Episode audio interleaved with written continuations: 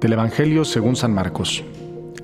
Cuando Jesús volvió a Cafarnaúm, corrió la voz de que estaba en casa, y muy pronto se aglomeró tanta gente que ya no había sitio frente a la puerta.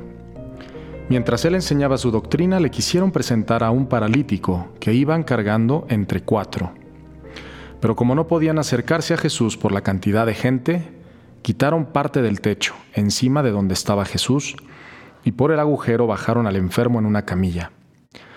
Viendo Jesús la fe de aquellos hombres, le dijo al paralítico, Hijo, tus pecados te quedan perdonados. Algunos escribas que estaban allí sentados comenzaron a pensar, ¿por qué habla éste así? Eso es una blasfemia. ¿Quién puede perdonar los pecados sino solo Dios? Conociendo Jesús lo que estaban pensando, les dijo, ¿por qué piensan así? ¿Qué es más fácil, decirle al paralítico, tus pecados te son perdonados, o decirle, levántate, recoge tu camilla y vete a tu casa.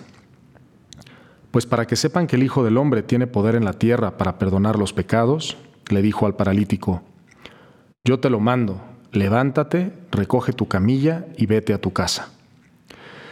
El hombre se levantó inmediatamente, recogió su camilla y salió de allí a la vista de todos, que se quedaron atónitos y daban gloria a Dios, diciendo, Nunca habíamos visto cosa igual.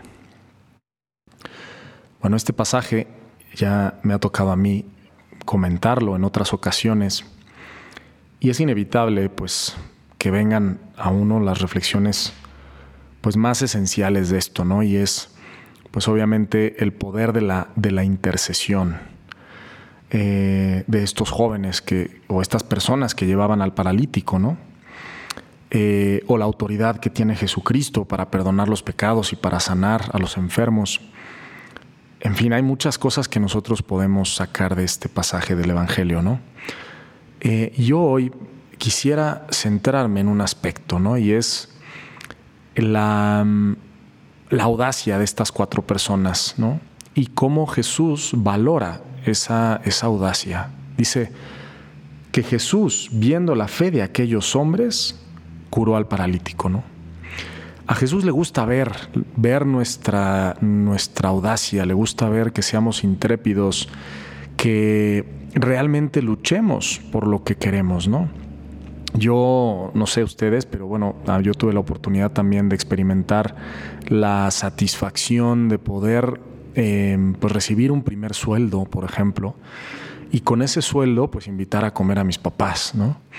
un día y poder, no sé, comprar eh, algunas cosas o regalos o lo que fuera, pero con mi propio dinero. No es lo mismo cuando tú eres pues un adolescente, un niño que le pides dinero a tus papás y pues puedes dar un regalo, pero con el dinero de tus papás.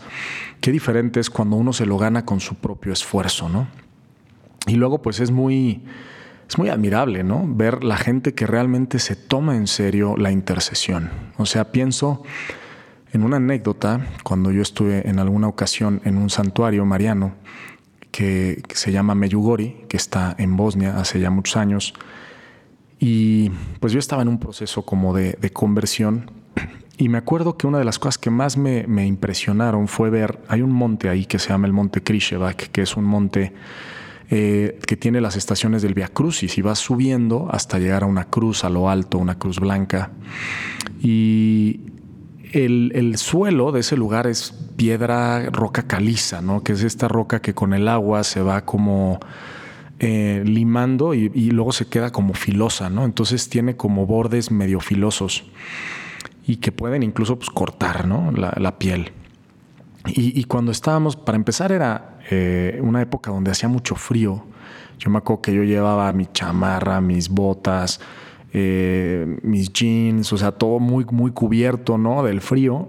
Y de repente yo veo ahí a unos peregrinos, una, una familia, unos papás con sus hijitos chiquitos, todos descalzos y pues casi sin, sin nada encima, o sea, su playerita, y ofreciendo el frío y ofreciendo pues el subir descalzos con esas piedras tan, tan feas. Eh, pues como uniéndose al Via Crucis de Jesús, ¿no? Al, padecimiento de Cristo. Y nosotros íbamos rezando el Via Crucis, pero qué diferente es ir rezando el Via Crucis buscando unirte a Cristo que realmente está cargando la cruz, a rezarlo pues como pues como alguien ahí muy cómodo, ¿no? Este, eh, pues con todas las, las comodidades.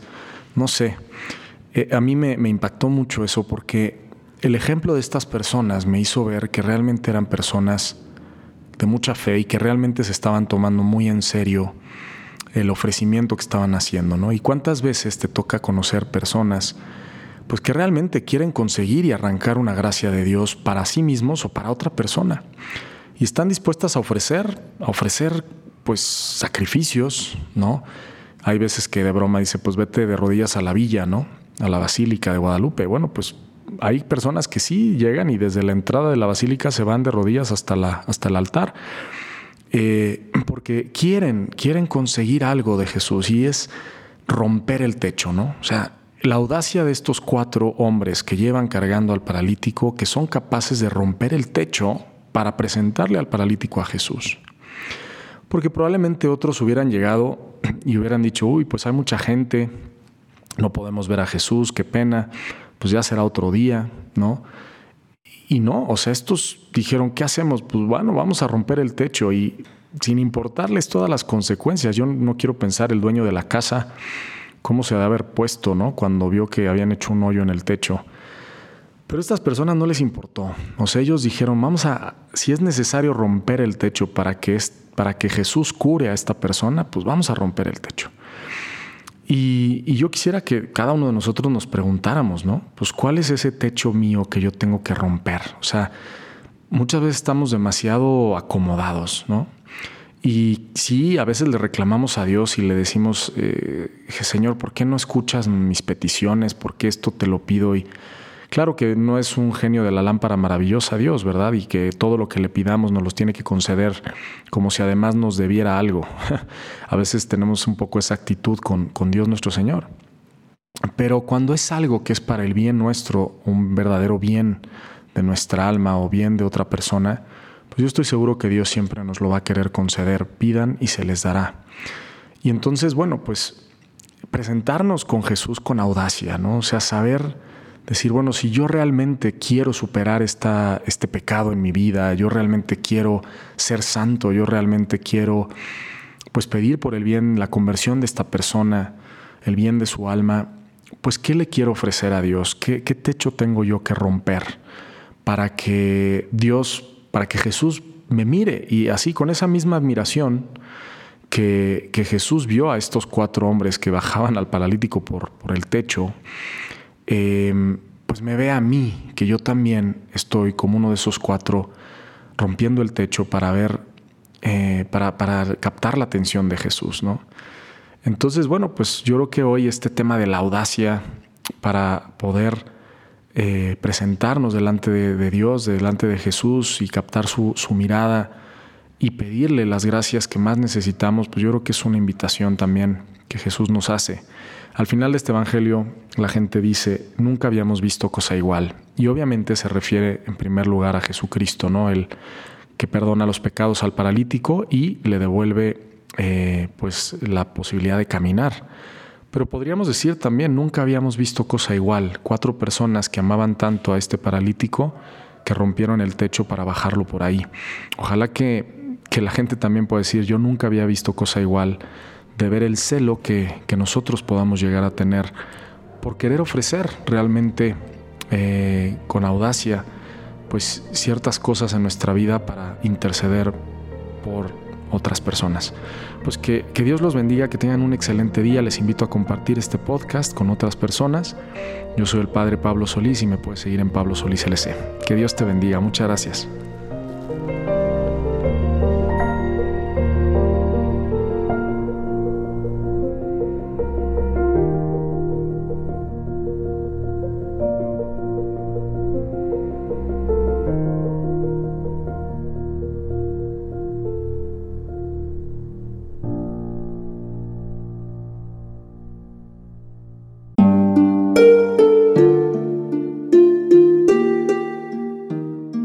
Hola, ¿qué tal?